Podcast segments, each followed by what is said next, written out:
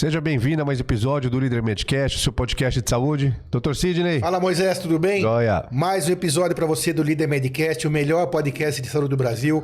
Não se esqueça, quem compartilha a Líder Medcast, espalha a saúde. Nem pense em sair daí e parar de assistir. A gente vai trazer para você aqui informação de qualidade, que é o nosso propósito. Você sabe que a internet é recheada de fake news, informações nem sempre checadas, e o nosso maior propósito é trazer para você informações reais através das maiores autoridades em cada um dos assuntos. Então, não saia daí, assista até o final para que você leve isso, compartilhe com quem você ama, com a sua família, com seus amigos. Hoje a gente tem a honra de receber aqui Dr. Pedro Averbach, cirurgião coloproctologista, formado pela USP, trabalha nos melhores hospitais da cidade, em seus consultórios, vai estar aí embaixo de vocês as descrições, como encontrá-lo. Doutor Pedro, muito obrigado pela presença, é uma honra tê-lo aqui. Muito obrigado. Oi, Sidney, oi, Moisés, muito obrigado pelo convite. Fico muito honrado de fazer parte desse Líder Medcast e hoje a gente vai falar um pouquinho sobre doenças orificiais. Estou ansioso por esse bate-papo. Sensacional. Vamos lá, Moisés, então vamos apertar o mais possível para a gente trazer informação para quem está lá. Vamos sim. Seja bem-vindo novamente, doutor Pedro. É, quais são as principais doenças do, do orifício? Então, E as... quando a gente fala orifício, são orificiais ou do orifício do ânus? Vamos explicar isso que quem está lá precisa entender bem. Isso. Normalmente, quando a gente usa essa denominação, a gente fala doenças orificiais, mas a gente está se referindo ao orifício anal. Então, é, quando a gente fala de doenças orificiais, é um complexo de doenças, todas elas que, a- que abrangem o ânus, e sendo o ânus aquele trajeto final de 3 ou 4 centímetros é, do, do trato gastrointestinal. Ok. E quais são as principais doenças do orifício? Ah, as principais doenças, a mais famosa talvez seja a hemorroida, é, que a gente vai falar em mais detalhes mais pra frente, mas a gente também tem as fístulas, as fissuras, o câncer de ânus, ah, além de uma série de outras doenças que também podem acometer a região. E quando a gente fala de do ânus, até foi comentado por, por ti, são os 3, 4 centímetros finais, né? Essas doenças citadas só acometem essa região, pra cima não, o reto, pra cima já é outra especialidade. É, na realidade, o coloproctologista, ele atua em todo o cólon, em todo o intestino grosso, no reto e no ânus. São os três órgãos. O ânus, especificamente, ele é essa parte de 3 ou 4 centímetros que é responsável pela nossa continência. Ou seja, para a gente conseguir manter o cocô lá dentro, para a gente não ah, fazer cocô nas calças. Então, é onde a gente tem a parte muscular que fecha o ânus e a gente consegue, então, ah, decidir quando que a gente vai no banheiro, quando que a gente vai conter as fezes lá dentro. Então, doutor Pedro, é- a especialidade coloproctologia cuida do colo e eh, do reto e do ânus, quer dizer, a parte final do nosso trato gastrointestinal. Então, você vai se alimentar lá pela boca, que é o comecinho do trato, e no final, então, seria quando você vai ao banheiro, quando você defeca, então faz aí seu número 2, vai sair lá pelo ânus, em todo esse trajeto é o trato gastrointestinal, e na sua especialidade você cuida basicamente dessas estruturas super importantes do final do gasto do, do, do trato gastrointestinal. Mas hoje nosso assunto aqui então é sobre doenças orificiais, doenças do ânus, certo? Então vamos começar a falar pela aquela, é, por uma que acho que é a mais conhecida, talvez quem está lá nos ouvindo, que as outras são tão importantes quantas, quanto, né, Pedro? Porque só que não são tão faladas, não tão comuns mas causam é, doenças é, bastante prevalentes também, né? Mas hemorroida, vamos falar, começar falando sobre hemorroida. Explica pra gente mais ou menos o que é, como que é a procura no consul- no consultório, no hospital, o que, que deve a pessoa olhar em casa, porque a nossa ideia, né, Pedro, é levar para quem tá lá informação boa, no sentido da pessoa utilizar essa informação a seu favor, né, para que ela se previna, para que ela se cuide e para que ela procure um profissional como o Dr. Pedro ou outras especialidades no momento adequado. Em relação à hemorroida, como a gente começaria a falar sobre isso bem de maneira bem didática para quem está ouvindo? Sidney, obrigado pela pergunta e eu acho que eu vou começar aqui falando talvez o que eu acho mais importante, o recado que eu quero que fique pro pessoal ali de casa. Eu acho que o, se tem um recado que eu quero que fique hoje é que apesar de ser importantíssimo passar o conhecimento sobre uh, hemorroida e quais são os principais sintomas, é que é impossível a pessoa que está em casa se diagnosticar com hemorroida, tá? E isso por quê? Porque a gente não consegue olhar propriamente o nosso ânus. Então precisa que alguém, ou um médico especialista, ou não, um médico de família, ou alguém que está acostumado com essas doenças, olhe e examine o ânus.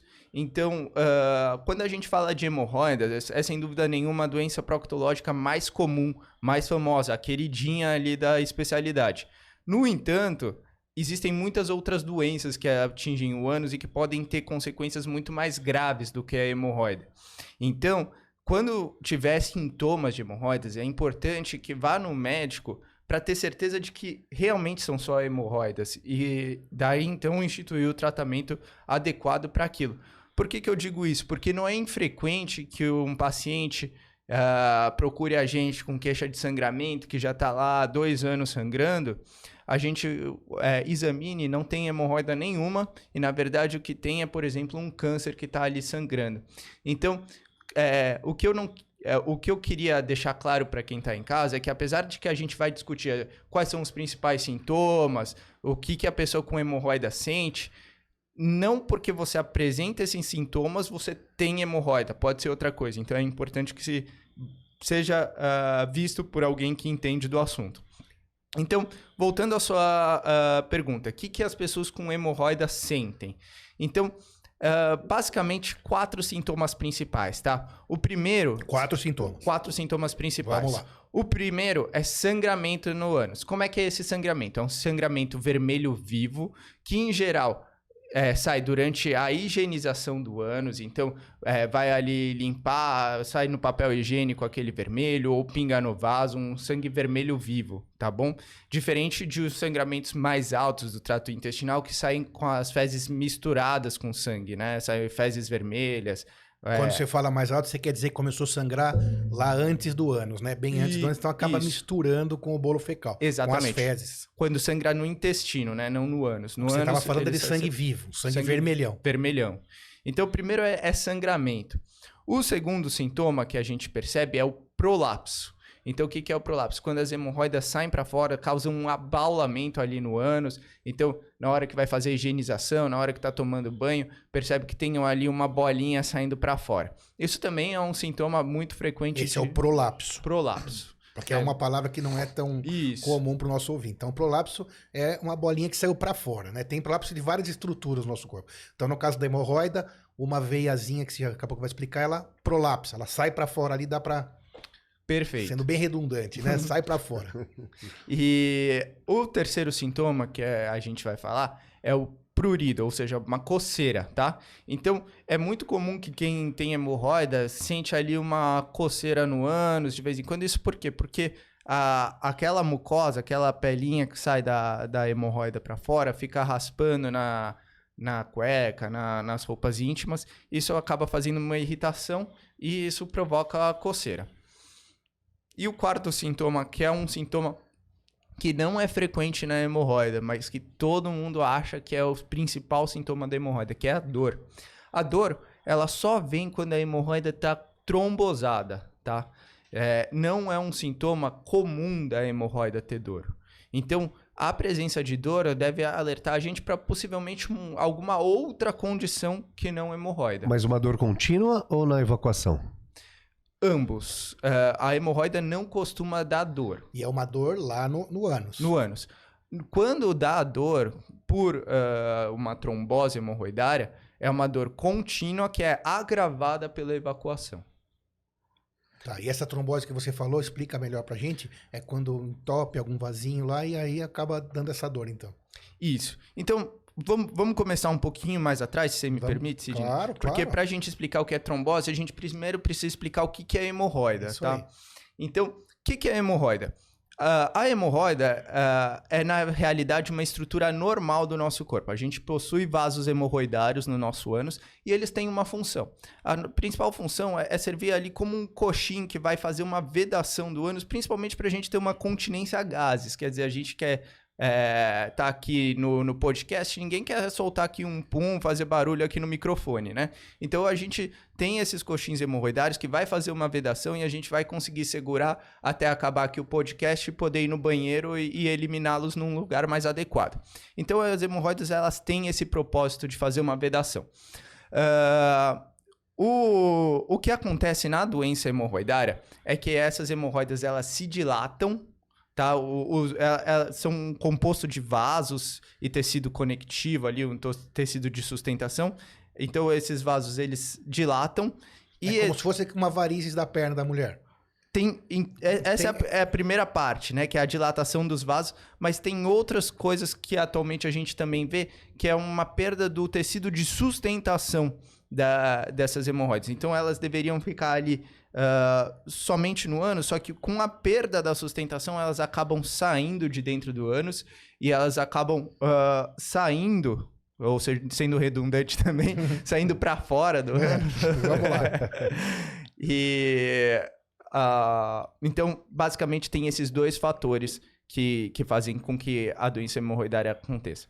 Então, uh, respondendo sobre a trombose hemorroidária. Então, a, como a hemorroida é um complexo ali de vasos sanguíneos, uh, quando existe uma coagulação do sangue dentro do vaso, isso é chamado de trombose. Então, quando existe uma trombose do, nos vasos da hemorroida, acontece essa trombose hemorroidária que leva a uma inflamação e leva a uma dor exacerbada. E agora, verdade ou fake, né? Existe a pimenta ou alguns outros alimentos contribuem para uma hemorroida? Essa pergunta é excelente e eu vou chocar muita gente com a resposta. Não, a, a pimenta não tem nada a ver com a hemorroida. Uh, na realidade, obviamente, a pimenta pode dar um desconforto na hora de evacuar, mas isso não tem relação com a hemorroida. Tem um estudo muito interessante que foi publicado talvez na maior revista uh, da especialidade, chamada Disease of Colon and Rectum, que foi um estudo randomizado, duplo cego, em, e com crossover. Eu já vou explicar essas palavras uh, esquisitas. Então, o que, que, que esses investigadores fizeram? Eles pegaram cápsula de placebo e cápsula de capsaicina, que é o extrato da pimenta, né? E eles uh, deram para indivíduos com hemorroida. Placebo é o que não tem nada. É isso, um, é, deram uma pílula de água, é, um, de farinha. Isso, uma pílula de farinha e uma pílula com extrato de pimenta. E deram para os indivíduos com hemorroida. Sem eles saberem. Sem eles saberem o que, o que, que eles estavam tomando. E eles tomaram e eles relatavam como é que estavam os sintomas deles de dor, de prurido, de sangramento, de prolapso. E olha que interessante, tanto quem tomou farinha quanto quem tomou pimenta perceberam piora dos sintomas numa escala igual. Então, quer dizer, não foi a pimenta, na verdade foi a, a mera é, percepção de que eles poderiam estar tá tomando alguma coisa que fizesse mal, fizeram com que eles se sentissem piora dos sintomas. E daí o que, que eles fizeram? Quem tomou pimenta passou a tomar farinha. E quem estava tomando farinha passou a tomar pimenta. Isso eles ainda não sabiam o que, que eles tinham tomado previamente. E os resultados se mantiveram. Ou seja, também não foi uma má seleção ali dos indivíduos. Ah, às vezes eles pegaram uma população ali que não era suscetível. Não. Eles trocaram e os resultados se mantiveram. Então, esse estudo mostra de uma maneira muito elegante que a pimenta não tem relação com piora nos sintomas de hemorroida. E pessoas constipadas que têm dificuldade de evacuar, contribui para a hemorroida? Isso sem dúvida. Não, mas peraí, vamos voltar um pouco. Você falou da pimenta e outros alimentos. Boa, verdade. Porque pra gente completar o raciocínio, que até para mim também. É, a pimenta, então, quer dizer, quem tem hemorroida come pimenta, não vai ter mais dor, nem prurido. Isso provado cientificamente no estudo bem feito. E você sabe, tem algum outro alimento que provoque alguma questão, assim, alguma, alguma é, alimento mais condimentado, ou molhos, ácido. ácido, sei lá, ou também não tem um estudo sobre isso? Sidney, uh, eu acho... tem essa lenda, né? Tem essa lenda, né? Sobre, sei lá, é, outros temperos, não porque não só os apimentados, né? Então você pega um tempero da Índia, um tempero, sei lá, de outro país. Sidney, acho que na realidade todos esses estudos com dieta são todos sujeitos a grandes vieses, né? Eu acho que talvez a pimenta, por ter todo esse Claro. folclore atrás dela, foi a única que teve um estudo tão, Tão aprofundado, né? aprofundado a respeito. Ah, respondendo a sua pergunta, o que, que a dieta pode interferir na hemorroida? Acho que principalmente eh, a gente pensar em, em uma dieta que contém pouca fibra, pouca água, que faz com que a gente fique mais constipado. Agora respondendo Sim. a pergunta do Moisés, é o que, ah, na realidade, ah, tem maior risco de provocar e piorar, agravar a hemorroida. Então, o que, que seria esse tipo de dieta? Uma dieta com poucas verduras, com poucos legumes, com poucas frutas, que, ah, com baixa ingestão de água, ah, com alimentos principalmente constipantes. Isso vai fazer com que o hábito intestinal dessa pessoa fique mais ah, constipado, vá menos ao banheiro, quando vá necessite fazer mais esforço para evacuar. O esforço evacuatório é um ponto importante para a formação da hemorroida. E isso leva e agrava, assim, a, a hemorroida. Mas não, não vou falar de um alimento específico, sei lá, a pimenta síria piora Claro. a hemorroida. Não, não tem nenhum estudo que comprove isso. Mas você falou uma coisa bem importante também. É o esforço. O esforço para evacuar.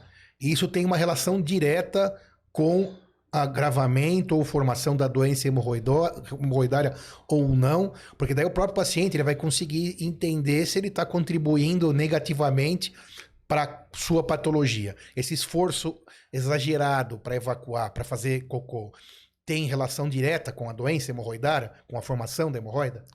Sim, é, o esforço evacuatório tem relação com a piora é, da doença hemorroidária.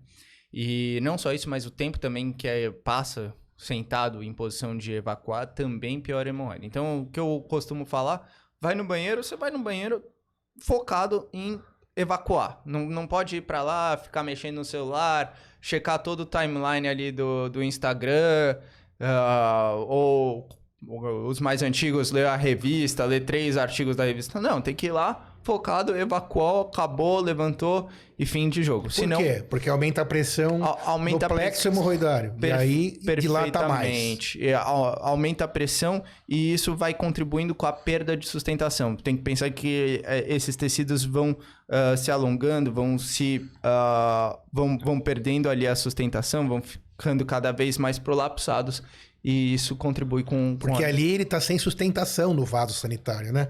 Diferente de estar numa cadeira que tá, tem algum anteparo que evita essa sobrecarga.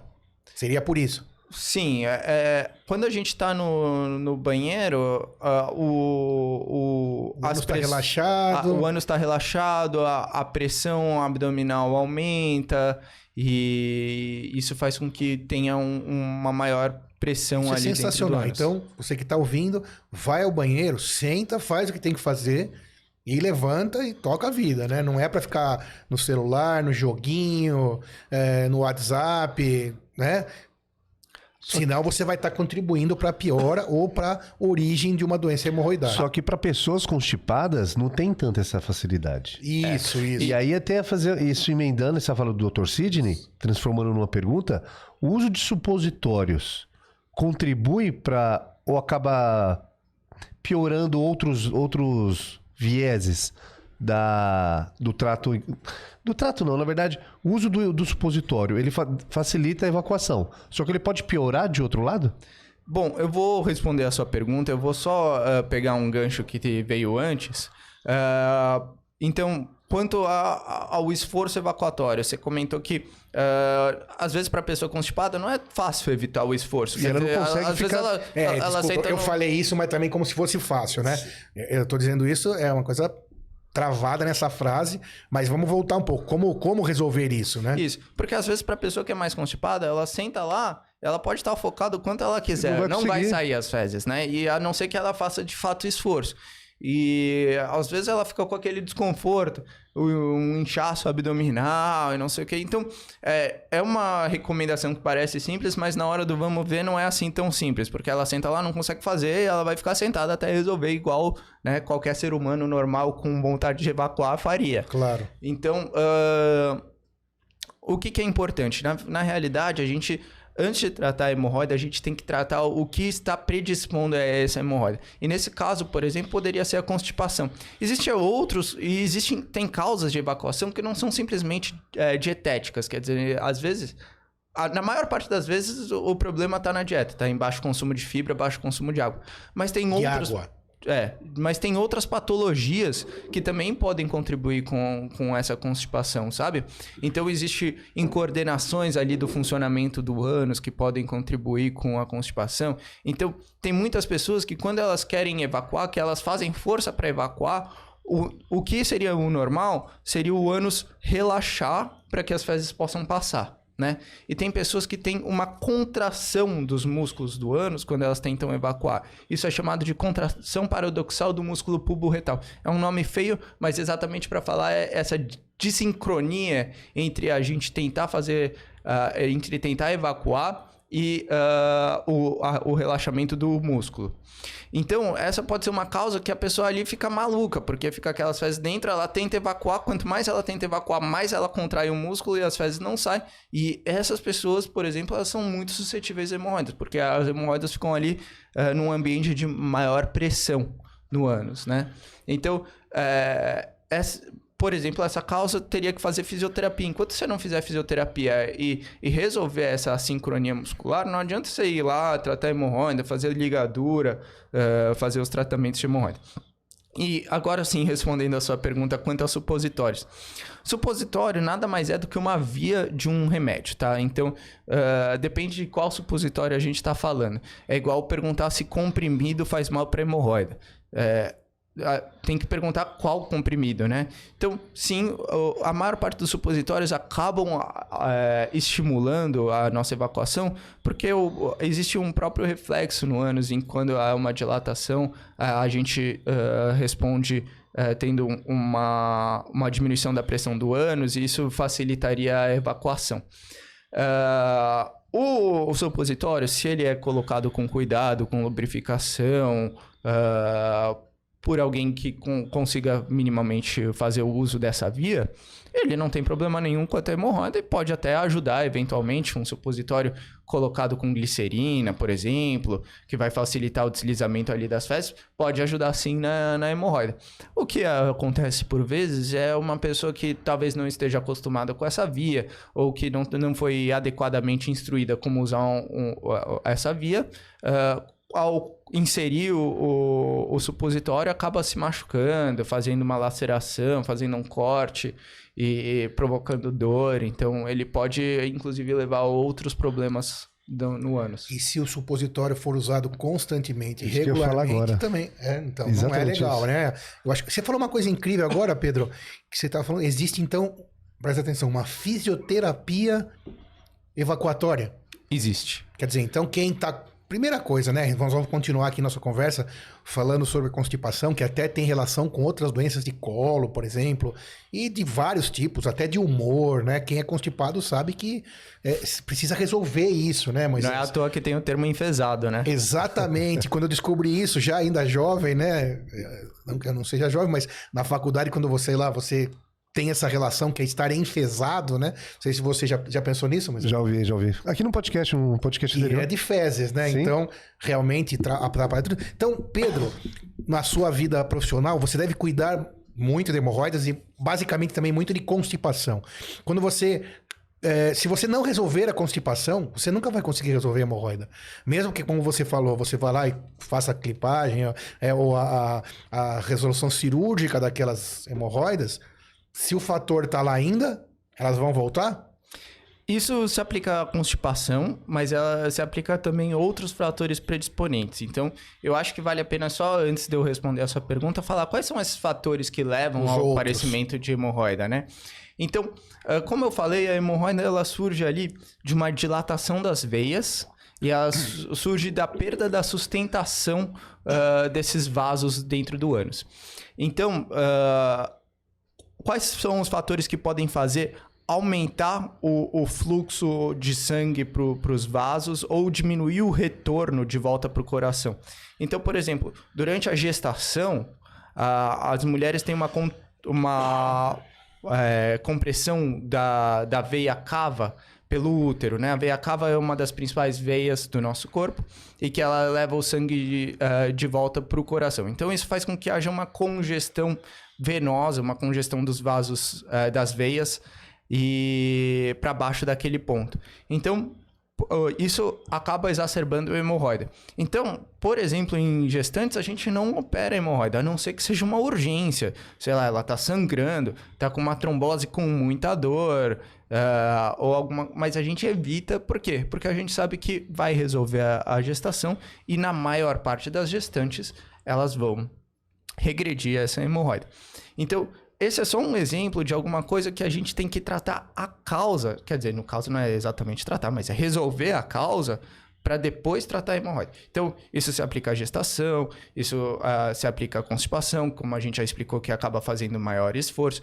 Tem outras doenças, por exemplo, que afetam o tecido de sustentação. Então, uh, até, por exemplo, desnutrição pode ter uma perda desse tecido de sustentação. Uh, pode, pode ter alguma trombose central ou de, de veias que estão ligadas ao retorno venoso da, dos vasos hemorroidários. Então, se, enquanto você não resolver isso, você não vai conseguir tratar adequadamente a hemorroida. Uh, então, tem que tratar as causas que vêm antes da, da hemorroida. Para então, sim, você tratar o, a doença residual, tratar a hemorroida. E uma hemorroida, ela pode facilitar uma outra doença? Uma. Foi até citado. Um, fístula. Uma fístula? Ou até doenças mais graves. Mais graves. Que, porque também tem nesse mito popular, é, não sei se você já deve ter ouvido, como coloproctologista, logicamente, que hemorroida pode virar câncer, né? Isso. São frases que a gente tem que usar aqui, porque são frases que estão aí na, na, na mente das, das pessoas. Então, hemorroida pode virar câncer? Bom, vamos deixar bem claro que a hemorroida não vira câncer, tá? É, o que pode acontecer é, na verdade, um diagnóstico errôneo de hemorroida numa coisa que já era um câncer, né? Então, às vezes a pessoa fala, pô, eu tinha hemorroida tal, não tratei, não sei o que, daí agora eu tô com câncer. Provavelmente você já tinha um câncer. Ou uma outra coisa que pode acontecer é simplesmente ser uma coisa simultânea. Hemorroida é uma coisa tão comum que uh, nada impede alguém que tem câncer do ânus ter hemorroida também, né? Uh, até enquanto a prevalência da hemorroida é uma coisa interessante, se você for é, fazer uma pesquisa com as pessoas, 4% vão relatar ter hemorroida, tá? Isso quer dizer uma a cada 25 pessoas. 4% você... da população geral. Da população geral. Tem hemorroida. Então, se você sair na rua olhar 25 pessoas, uma delas uh, falaria que tem hemorroida. Agora, é, é uma coisa que é tamanho tabu, né? De falar que tem hemorroida, que é, essa se a gente pensar, 4% não é tanto quanto talvez a gente imaginaria. Mas quando a gente vai fazer colonoscopias, o, a prevalência que a gente vê de doença hemorroidária é cerca de 40%. Então, o que, que a gente atribui de, de 4%, 4 para 40? 40? Quer dizer, um aumento de 10 vezes. É o tabu, né? É o tabu de falar eu tenho hemorroida. As pessoas ficam tão constrangidas em falar isso, em citar isso.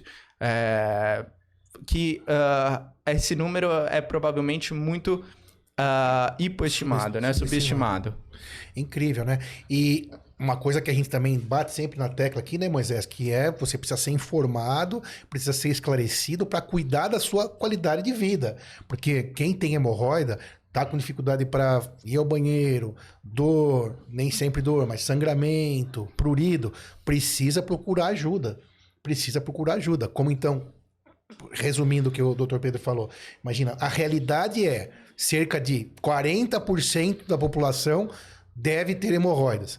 E a realidade também é que apenas 4% admite é, é, intencionalmente né, é, ter hemorroida. Admitem ou muitas vezes é uma hemorroida mais simples e não, não sabe? Percebeu. Que nem percebeu. Deve estar também nesses 40, né? Acho que existem as duas, as duas coisas, coisas, sabe? Acho que eu, eu citei a questão do tabu, que eu acho que talvez seja a principal fato, isso é, é inegável que existe um tabu quanto às doenças proctológicas. Uh, acho que existe também hemorroidas que são uh, pequenas e, de, e que a pessoa uh, acaba vivendo com elas e não dá maior importância.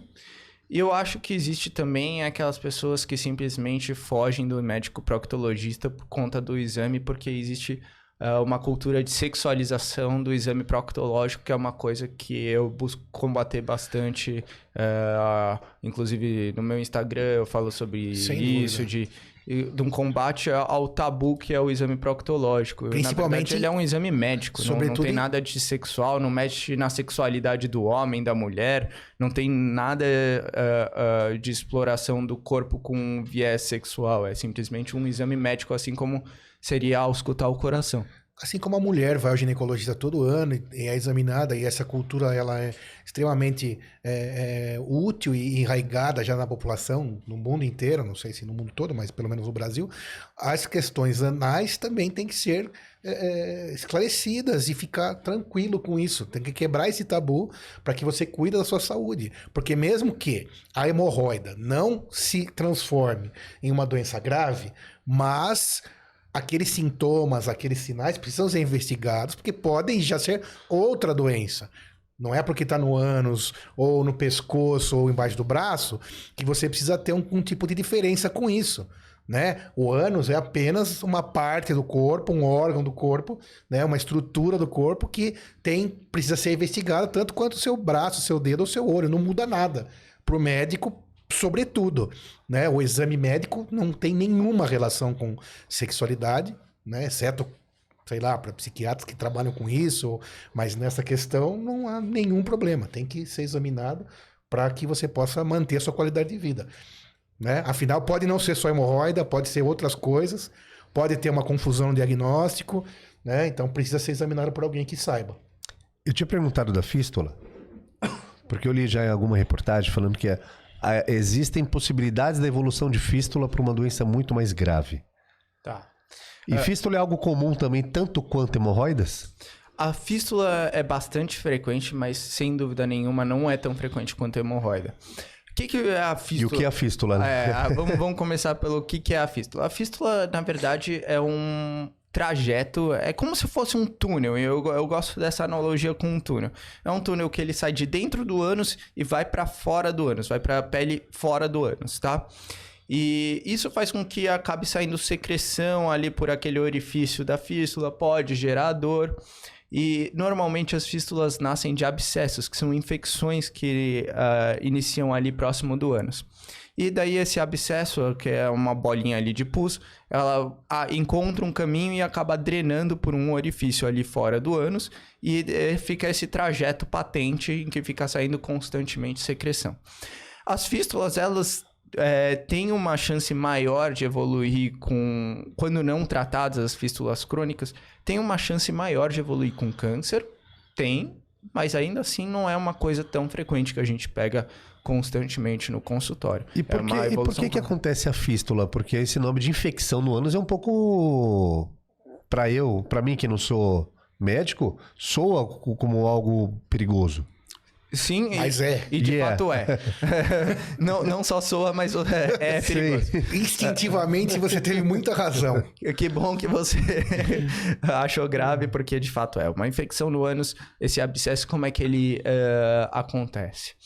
Eh, a gente tem glândulas no final do ânus, e essas glândulas anais, elas eh, podem acabar tendo o, o orifício por onde elas drenam, eh, por algum motivo ficar ocluído.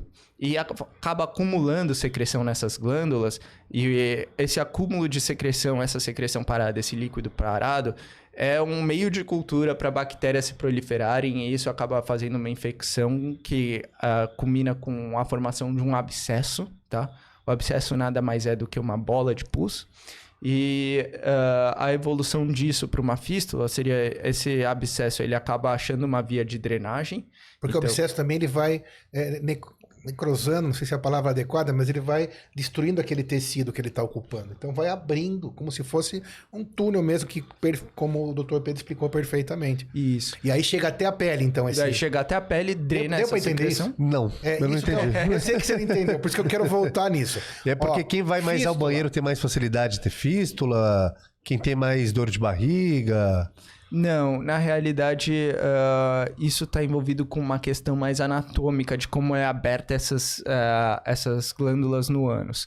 Então, ah, vam- a, a, a gente tem uma a glândula no, dentro do ânus e ela tem um trajeto uh, fininho e ela se abre para dentro do, do ânus. Se esse trajeto que é mais fino ele fica ocluído, tem um acúmulo de secreção dentro do, das glândulas que ficam para dentro da parede do ânus, tá? E esse acúmulo de secreção vai fazer com um meio de cultura vai crescer a bactéria, vai fazer uma infecção naquele lugar. Quando a gente tem uma infecção, um abscesso, que é essa bola de pus, isso aí vai necrosando os tecidos que estão em volta, vai aumentando cada vez mais essa quantidade de secreção, geralmente vai acumulando gás também ali dentro.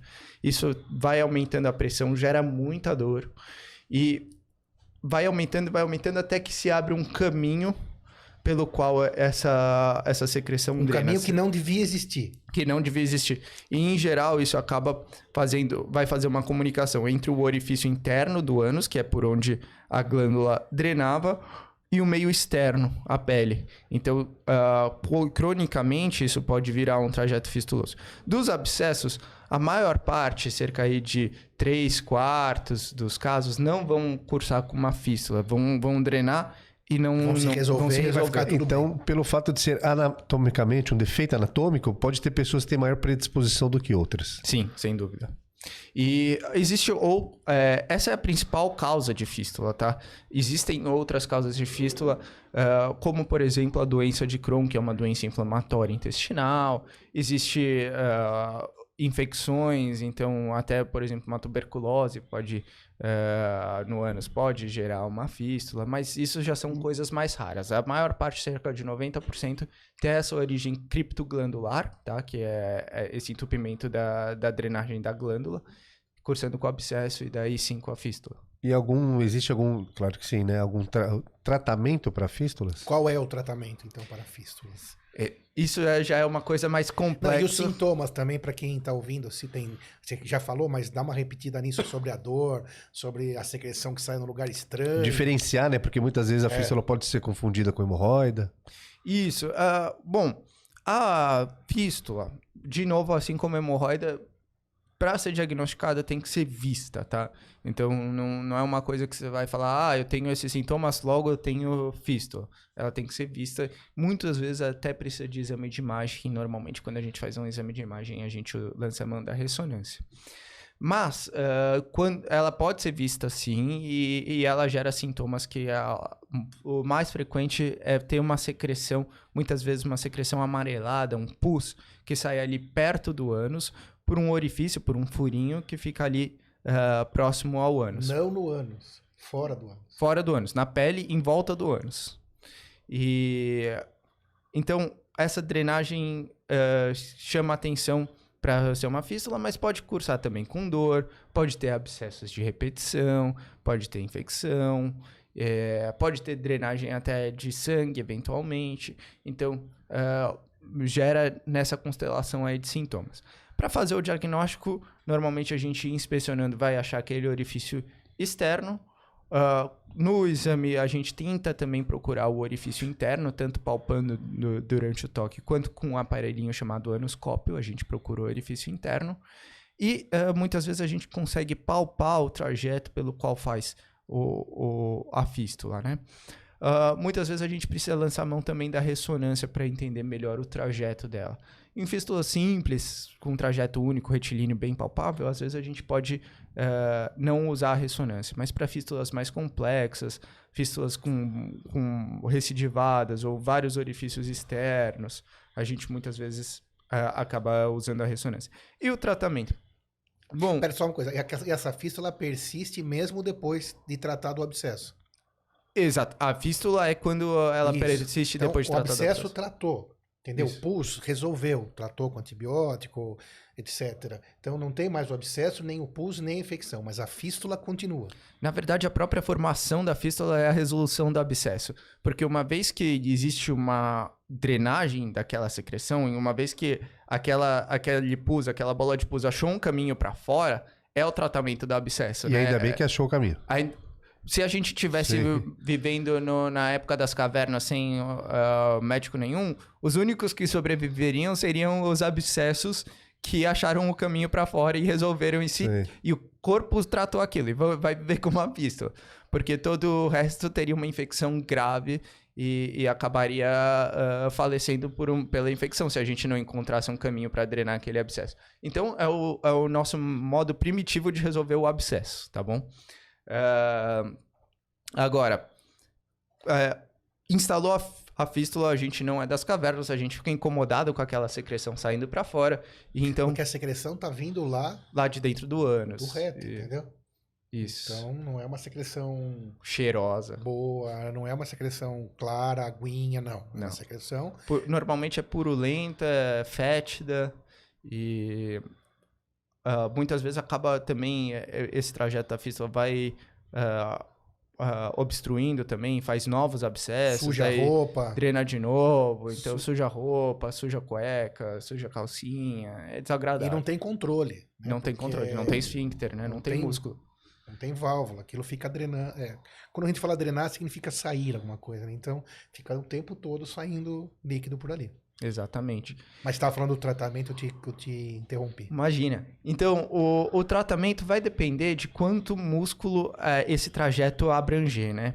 Então, lembra quando eu falei que a principal função do, do, do ânus é a gente ter continência, quer dizer, a gente conseguir segurar o cocô lá dentro pra gente não, não ah, soltar quando a gente tá... pra gente conseguir chegar até o banheiro ou evacuar quando a gente, quando a gente quiser. Ah, esse trajeto da fístula, ela pode pegar um pouquinho do músculo ou pode pegar o músculo inteiro. Então, quando pega pouquinho músculo, a gente vai lá e destelha esse, esse trajeto, esse túnel. A gente abre esse trajeto e, com isso, a, própria nossa, a nossa própria cicatrização vai acontecer de dentro para fora, deixa aberto esse trajeto e a cicatrização vai ah, se encarregar de resolver o, o, a fístula. Agora, quando elas são mais complexas, quando elas pegam mais o esfíncter, a gente não pode simplesmente ir lá e destelhar, porque a gente cortaria todo o músculo. E se a gente cortar o músculo, a gente perde a a função, função. dele. Então a pessoa ficaria incontinente, ela ficaria, ela precisaria usar fralda o resto da vida. Então a gente não pode fazer essa estratégia. Então tem outras estratégias que a gente teria que fazer. Normalmente, inicialmente, a gente deixa um fiozinho para deixar aquele trajeto aberto, maturar aquele tecido, drenar a secreção, ele não para ele não fechar, não ter um novo abscesso. E uma vez que ele tiver maduro, tiver bem fibrótico, uma linha única, a gente consegue instituir um tratamento definitivo. E daí existem vários, existem retalhos que a gente consegue fazer dentro do ânus para fechar o orifício interno. Existe ah, procedimentos que, como um chamado lift, que a gente vai lá e acha o túnel e amarra o, o- o trajeto do túnel é, dentro do ânus. Tem uma série de outros tratamentos que a gente pode fazer com laser. Enfim, tem é, algumas pesquisas com célula-tronco. Então, tem, é, é um é um tratamento muito mais complexo quando Não pega é o músculo. tão simples assim, é uma fístula. Não, não. Realmente, fístula talvez seja das doenças cujo tratamento é mais complexo em toda eh, a coloproctologia. Você tem uma ideia de números de fístula, Pedro? A gente falou de hemorroida, 4% na pesquisa espontânea, na realidade, na coluna você acaba entrando- encontrando muito mais. É, a- de, fístula ou de abscesso é, perianal, você tem uma ideia mais ou menos de prevalência, ou seja, do número que a gente encontra na população? Olha, é, para ser bem sincero, de cabeça eu não tenho um número pra soltar aqui, mas se eu fosse dar um palpite aqui. Ou as idas, as procuras no consultório, né? Essa, perfeito. É, a- as, de, de procura no consultório é uma coisa relativamente frequente do coloproctologista. E se eu fosse arriscar algum número, eu diria que deve girar em torno de 1%, meio por cento da população. Que não é pouco, né? Que não é pouco, é uma coisa prevalente. 1% é bastante É. coisa. Só que muito menos do que hemorroida. Muito menos do que hemorroida. As mais Ainda com- bem, né? Sim, é, porque é algo mais complexo, né? Sem dúvida. E as mais comuns, as doenças do orifício, é hemorroida e fístula. Fissura é uma coisa muito Aí vamos prevalente. aí a terceira fissura. É, é uma outra doença e o- qual que é o, o sintoma principal da fissura que as pessoas vão perceber? Dor, tá? Uma dor principalmente Mas vamos ao ao que é a fissura primeiro em relação. A fissura, ela nada mais é do que um... Parece o, o aspecto dela é de um corte de papel. Sabe quando a gente é, se corta com papel e fica aquela ferida ali a, aberta? A, a, fissura parece isso, só que no ânus. E quando ela tá num estágio mais crônico, quando ela já tá ali há mais tempo, mais maturada, daí ela vai adquirindo um aspecto um pouquinho diferente, vai ficando com, as, com os bordos mais elevados. Eventualmente ela fica com uma sobrinha de pele ali mais para fora do ânus, que é chamada de plicoma. E pode também ter um, um, uma outra sobrinha ali de mucosa para dentro e que é chamado de papila hipertrófica. Então, esse é a tríade do, do, da fissura anal. E uh, a fissura, ela é característica pela dor. Então, a dor é, é o ponto central da fissura. Todas vou... as fissuras vão doer? Ou quase todas? É, é que não dá para falar todas, é, porque se você for paraplégico, existe, né? você não tem sensibilidade para baixo, Sim. você pode ter uma fissura e não doer. Mas assim, se você tiver sensibilidade no ânus, você vai ter uma fissura com dor, tá? E ela é central quando a gente fala em, em termos da fisiopatologia, ou seja, de como acontece a fissura. Como é que acontece a fissura? Basicamente, você tem um trauma inicial. Esse trauma inicial pode ser do papel higiênico, pode ser umas fezes endurecidas.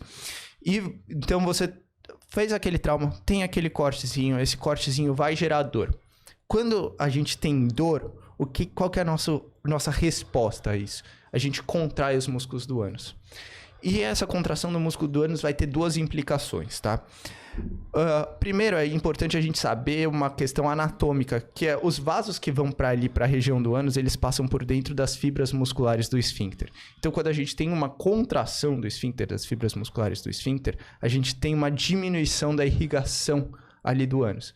Se a gente tem uma piora da irrigação do ânus, a gente tem uma piora da cicatrização. Se a gente tem uma piora da cicatrização, perpetua aquela ferida, que vai manter esse ciclo vicioso. E a gente faz um ciclo vicioso por outro lado também. Porque se a gente é, contrai o, o esfíncter, a gente vai ficar mais constipado. Mais constipado, a gente vai ficar com fezes mais endurecidas. Fezes mais endurecidas vão gerar mais trauma. E mais trauma, mais, uh, mais fissura, né? Então, a gente tem um duplo círculo vicioso mantendo a fissura. Então, uh, isso também explica como é que a gente vai fazer o tratamento da fissura, né? Então, primordial é a gente tratar a dor da pessoa. Então, a gente vai tratar com analgésico, com anestésicos locais, com anti-inflamatórios. Então, tratar a dor é, não é só um sintomático no caso da, da fissura, é uma parte da, do tratamento mesmo. Uh, a segunda questão é a gente tratar essa hipertonia, esse aumento do, da pressão do ânus, porque dessa maneira a gente vai melhorar tanto a constipação quanto a irrigação ali perto do ânus. E uh, como é que a gente faz isso? Desde a aplicação de Botox próximo do ânus. Opa! E... Aí é novidade, hein? Exato. Não é... aqui, eu, eu, sofro aqui muito que eu tenho que ver todas as especialidades, relembrar, mas Botox anal já não... Tratando fissuras. Pois é, então... Mas faz sentido, porque daí você resolve essa questão do tônus, né? Ex Se o tônus piora, né, com botox você consegue Exato. melhorar a irrigação. O botox não é só para deixar a gente bonito com a testa lisinha, né? Ele também pode ser usado no ânus. Pra deixar o ânus bonito. não, no caso pra gente tratar a fissura, né? Acho que não sei se deixaria o ânus mais bonito. Acho que não. Difícil não, deixar não, um ânus é, bonito, mas não, tudo bem. Não, não chegou ainda essa queixa no meu consultório. mas essa demanda, Essa né? demanda de por botox porque acha que o ânus tá feio não chegou no meu consultório. Mas, uh, de qualquer maneira, o Botox faz Mas fica a dica. Um, é, tem um relaxamento e dessa maneira a gente melhora a circulação de sangue e melhora a constipação. Além do Botox, que uh, talvez seja, eu até falei de uma maneira provocativa, porque chama claro. atenção, mas não é a primeira linha. A gente tem algumas pomadas que a gente pode usar que fazem esse relaxamento, com bloqueador de canal de cálcio, com nitratos, que podem relaxar o músculo. E no, em casos mais refratários a, refratários, a gente pode cortar um pedaço desse músculo e dessa maneira então, pode chegar até a ser cirúrgica. Pode chegar a ser cirúrgico. E a gente também trata a constipação, né? Então a gente usa laxativos, orienta a dieta com mais fibra, com mais água. Então tudo. E orienta também a evitar outros traumas no ânus. Seja uh, sexo anal, enquanto está nessa parte de recuperação, seja usar o uso do papel higiênico. Peraí, peraí, então pausa um pouco. Vamos falar sobre isso. Então, que você falou um negócio interessante que pra- acho que acaba também um outro mito e uma coisa importante dentro da nossa conversa do Líder Medcat, que é levar informação legal e correta. Então, a fissura, ela co- começa sempre num trauma, certo? Correto. que pode ser das fezes endurecidas, pode ser de um papel higiênico que você usou de maneira normal, mas acabou machucando. E o sexo anal, por exemplo, não deixa de ser algumas vezes um trauma. Então, o sexo anal pode aumentar a prevalência de fissuras, aumenta a prevalência de fissuras, ou estou falando bobagem? Me conta um pouquinho sobre isso. Sidney, imagina, assim, bobagem zero. O sexo anal, se ele é feito de uma maneira inadequada, ele pode e leva à fissura, né? Então, uma das recomendações que é importante passar para quem está em casa é para aquelas pessoas que fazem sexo anal, tem que usar lubrificantes, tem que ser feito de uma maneira mais ah, gentil com o ânus, né? Porque senão pode levar esse machucado e pode levar ao aparecimento de fissuras, sim. E aí a fissura que vai entrar nesse ciclo vicioso que você falou, do contrai, diminui o fluxo de aporte sanguíneo, piora a fissura, contrai de novo. Então isso, o sexo anal também tem que tomar esse cuidado, Tem. que é meio óbvio, né? Mas falando, relacionar com fissura, acho que é uma novidade importante. É uma novidade entre aspas, né? Mas é um assunto importante que, a ser abordado. Então, Sim. Sexo anal tem que tomar todos esses cuidados para evitar, por exemplo, fissuras. Isso. E também trazendo o gancho do que, que a gente estava falando anteriormente, medicações que são usadas por via retal também tem que ser introduzidas com, com, Com cuidado. cuidado, com lubrificação, porque senão também podem ser uma causa de fissura, né? Você tem, é, que o Moisés havia falado lá no começo, é, os, é, as medicações que você usa via retal, né, os supositórios, que geralmente são um pouco mais lubrificados, digamos assim, é, talvez cause menos problemas. Mas você também tem aqueles outros outras medicações que compram na farmácia direto, né? Que são os, tal- os tais do- dos fosfenemas, né? É, que também pode causar fissura, então, porque aqueles têm uma, uma conformação anatômica já mais pontiaguda, às vezes. Se não usar com cuidado, também pode levar uma pequena feridinha, lesãozinha, que vai. E, a- e essa fissura pode aumentar nesse ciclo que você falou. Exatamente. Esse é o, o ponto em que inicia esse ciclo vicioso, né? Então tem que ter bastante cuidado para não levar uma, a uma lesão do ânus quando, quando é introduzido qualquer coisa nele. Qualquer coisa. Qualquer coisa, seja ah, no ato sexual, seja num ato médico, seja no ato de se medicar. Medicamento tal. É, então. Tá. E nós falamos da hemorroida. A hemorroida, então, a hemorroida em si não se transforma em câncer, né? Apesar como o Dr. Pedro falou, pode ter uma confusão de diagnóstico, está vindo um sangramento lá do colo, etc, etc. Ou seja, sempre tem que ser investigada, tratada e resolvida. Mas a hemorroida em si não tem, não é, não dá uma, não é predisponente a uma neoplasia, um câncer. A fístula, sim ou não? A fístula. Tem alguma relação com o câncer que você falou. Sim, mas não é uma- sempre, né? Não, Não vamos... é, uma, é uma coisa rara, quer dizer, aumenta, mas ainda assim o câncer de ânus não é um, um, um câncer frequente, ele é um câncer bastante raro. mais raro. É. E a fissura, que a gente não falou ainda. A fissura alguma relação com uma transformação maligna, transformação em câncer? A fissura em si, ela não, não tem uma transformação para câncer, mas alguns cânceres podem se apresentar como um diagnóstico diferencial da, da fissura. Quer dizer, algumas vezes eles nascem como uma feridinha ali no ânus e muito inicialmente eles podem ser confundidos. Então não era uma fissura, já era um, Já era um câncer. câncer. Mas a fissura em si, Não. apesar de todo incômodo, dor, não se, etc., não se transforma. não se transforma em câncer. Mas a fístula tem um risco de se transformar em câncer por causa de lesões não, é, recorrentes ou não, não? eu não diria que ela tem um risco de se transformar. É, na verdade, é que ela acaba, por ela ser um, um trajeto epitelizado, quer, quer dizer, um, um trajeto ali que está sempre com inflamação, com uma rotatividade de células muito grande, isso aumenta a chance de acontecer uma mutação nessa rotatividade de células, e essas mutações em sequência, elas podem aumentar a Falhar chance uma hora. falhar uma hora e ah, acontecer um, um câncer dentro dela. Então não é que ela se transforma, mas existe uma chance do câncer nascer de dentro de uma fístula. Muito bem. Então falamos sobre hemorroida, sobre fissura, sobre fístula. É, uma, uma última coisa, né? Que também acaba aí é, caindo também para o proctologista algumas vezes, imagino.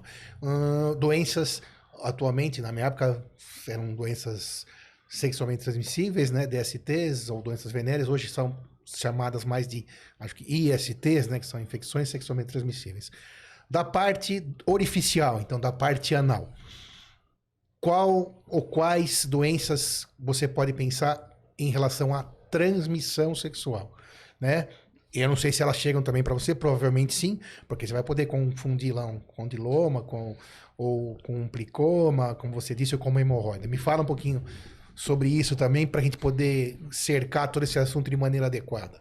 Eu acho que talvez as mais comuns sejam os condilomas, né? Que são as verrugas anais. Então, isso é uma coisa bastante frequente e mais frequente ainda quando a gente pega pessoas que, que vivem com HIV ou pessoas transplantadas ou por algum motivo que sejam imunocomprometidas. Uh, mas mesmo pessoas saudáveis podem ter, normalmente, numa manifestação mais branda. Uh, outras doenças que podem acometer são sífilis. Né? A sífilis é frequente no ânus. Uh, a gente pode ter... A sífilis você fala da doença primária mesmo, a doença prim primária, uma... mas também pode sim, ser sífilis secundária. Não, claro, mas, mas a, você consegue localizar a ferida primária junto ao ânus. Muitas. Na verdade é raro, eu ia falar que muitas vezes sim, mas na verdade é bem raro Algumas você vezes. achar a, a, doença no ânus, porque não é um local tão aparente, sim. né? Diferentemente, por exemplo, do pênis, que ah. a pessoa tá olhando ali para ele é, diariamente, no ânus é, não olha tanto. Então, e como é uma a, a manifestação primária é indolor, muitas vezes no ânus passa desapercebido. E por isso, mais importante ainda, essa alteração percebida de uma pequena feridinha.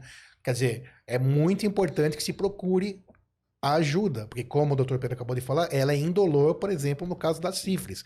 Indolor, porém, muito grave quando você evolui numa sífilis, que não é nosso assunto de hoje, para uma segunda ou para uma terceira fase, que já são doenças, sim, graves, e quando tratadas no começo, doenças extremamente simples, que com antibiótico terapia única você consegue resolver. E se você não resolver, aquilo vai evoluir de maneira grave. Então, outras doenças, doenças oficiais, orificiais também podem ser sexualmente transmissíveis. Condiloma combinado, então, né, que são as verrugas anais, que é o HPV na realidade, sífilis, a gente tem gonorreia, que muitas vezes acaba cursando com uma secreção pelo ânus, um corrimento anal, né? Muitas vezes um corrimento esbranquiçado, amarelado pelo ânus, diferentemente da... além das fezes, né? É um corrimento separado das fezes.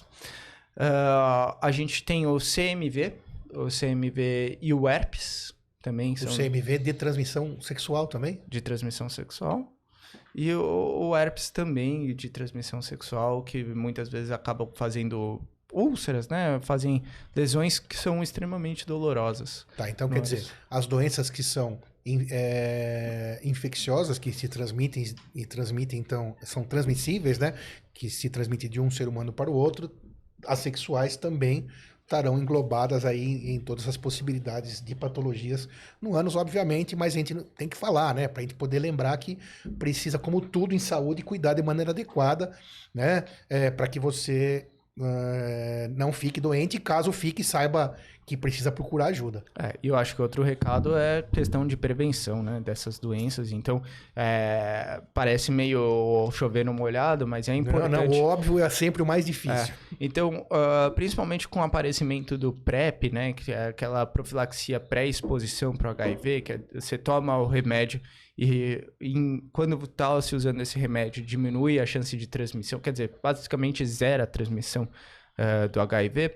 Muitas pessoas acabam tendo relações anais desprotegidas. Porque a gente já não, não, falou sobre essa medicação aqui no podcast ainda. Fala um pouquinho mais sobre ela. Bom, então basicamente o PrEP é como se estivesse fazendo aquele vamos chamar de coquetel, né, que era chamado antigamente, mas basicamente é um, é um combinado de medicações que a gente toma pro, pro HIV.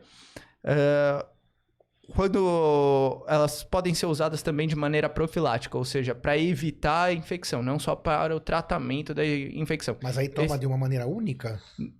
Pode ser tomado para quando você vai ter exposição ou pode ser tomado de maneira contínua, né? Então, para aquelas pessoas que ah, não, não sei se hoje vai rolar, não vai claro, rolar, eu claro. vou tomar aqui todo dia E uh, assim eu fico tranquilo de que eu não vou pegar. E você HIV. falou que zero a infecção, é isso mesmo? Basicamente zero risco de, de transmissão de HIV. Então vamos explicar direito isso. Deu para entender? Sim. Então, quem não tem HIV, você fez uma profilaxia onde você é, usa uma medicação que é similar ao coquetel é, antirretrovirais, provavelmente, onde você então diminui para quase zero. Zero em medicina é difícil, né? Mas quase zero o risco de você se contaminar. Isso, exatamente. Então, é, você pode usar previamente, esse é chamado de PrEP, ou existe o PEP, ou quer dizer, você vai lá, você tem uma relação desprotegida, você não estava esperando ter uma relação desprotegida, ou mesmo, mais frequentemente também, o que acontece em hospital, a gente está Uh, por exemplo, operando um paciente que tem HIV em uma carga viral alta, a gente está operando, a gente se pica né, com a, a, agulha. Então você também pode tomar o PEP, que é a profilaxia pós-exposição. Uh, e daí você toma os remédios com o intuito de você não adquirir o, o o, o vírus, né? Não adquirir a infecção. É, na verdade, aquela hora o vírus entrou, mas você consegue, então, evitar que se instale a doença, né? Exato. Então, esse é o PEP, que já é, sim, praticado já em serviços de saúde já há algum tempo, mas hoje, então, é acessível à população em geral. Isso. Então, tanto o PEP quanto o PrEP, eles causam, eles geram uma segurança é, para quem os toma de que o HIV não é mais um problema. E o, a questão é que quando te teve toda essa questão da pandemia, do HIV e toda essa preocupação, a gente viu que aumentou muito a, o uso de proteção sexual, né, para é, para populações que fazem principalmente sexo anal. E uma vez que o HIV deixou de ser uma preocupação tão grande, o que a gente vê atualmente é uma diminuição do uso da proteção. E com isso a gente vê um aumento das outras infecções sexualmente transmissíveis. Então a gente vê um. Além do próprio HIV, né? A, a, é, o HIV na verdade está abaixando, né? Mas por uso do PrEP, do PEP. Mas as outras infecções vêm subindo por Ah, porque da... o PrEP e o PEP não previnem contra sífilis, gonorreia, HPV, Ex etc. Exatamente. Óbvio. Porque você pode tomar quantos PrEPs você quiser, mas se eh, você é, tiver relações sexuais com alguém que tem HPV, você vai pegar HPV. Ele não tem. Porque não existe não... outras medicações para proteger não. contra HPV ou sífilis. Aí Exatamente. existem outras formas de se prevenir que também não é o nosso momento, mas a camisinha, por exemplo, etc. Exatamente. E aí, Moisés? Bacana. Bacana, aprendeu bastante Aprendi muita hoje. coisa. Aprendi também bastante, sensacional. Aqui a gente fala tanta coisa boa, tanta coisa interessante que parece que o tempo voa, né, Pedro? Palavras finais sobre a sua especialidade, sobre aquilo que a gente discutiu aqui hoje. O que, que você deixa de recado aí pro nosso colega que está ali do outro lado do celular, nos ouvindo, do outro lado da tela? Se você me permite, Sidney, queria deixar duas considerações finais. Uh, a primeira consideração que eu queria deixar bem clara é a seguinte não se autodiagnostique e se alguém fizer o diagnóstico sem te examinar, não confie, tá? As doenças proctológicas, elas precisam ser examinadas. Ninguém vai uh, entrar num consultório, falar o que sente e vai sair com um diagnóstico de hemorroida sem ser examinado, tá? Se isso acontecer com você, procure outro médico. Tem que ser examinado a gente não consegue fazer um diagnóstico correto e assertivo sem examinar, tá? Então isso é bastante frequente eu pegar um paciente que chega no consultório e falar: "Ah, me falaram que eu tenho hemorroida, mas não me examinaram". Isso não pode, tá? Então procure outro médico se esse for o caso que aconteceu com você. Boa. O segundo, a segunda questão que eu queria uh, passar de mensagem é o exame físico é um ato médico, não é um ato sexual. Isso não mexe com a sexualidade de ninguém. Não é vergonha para ninguém.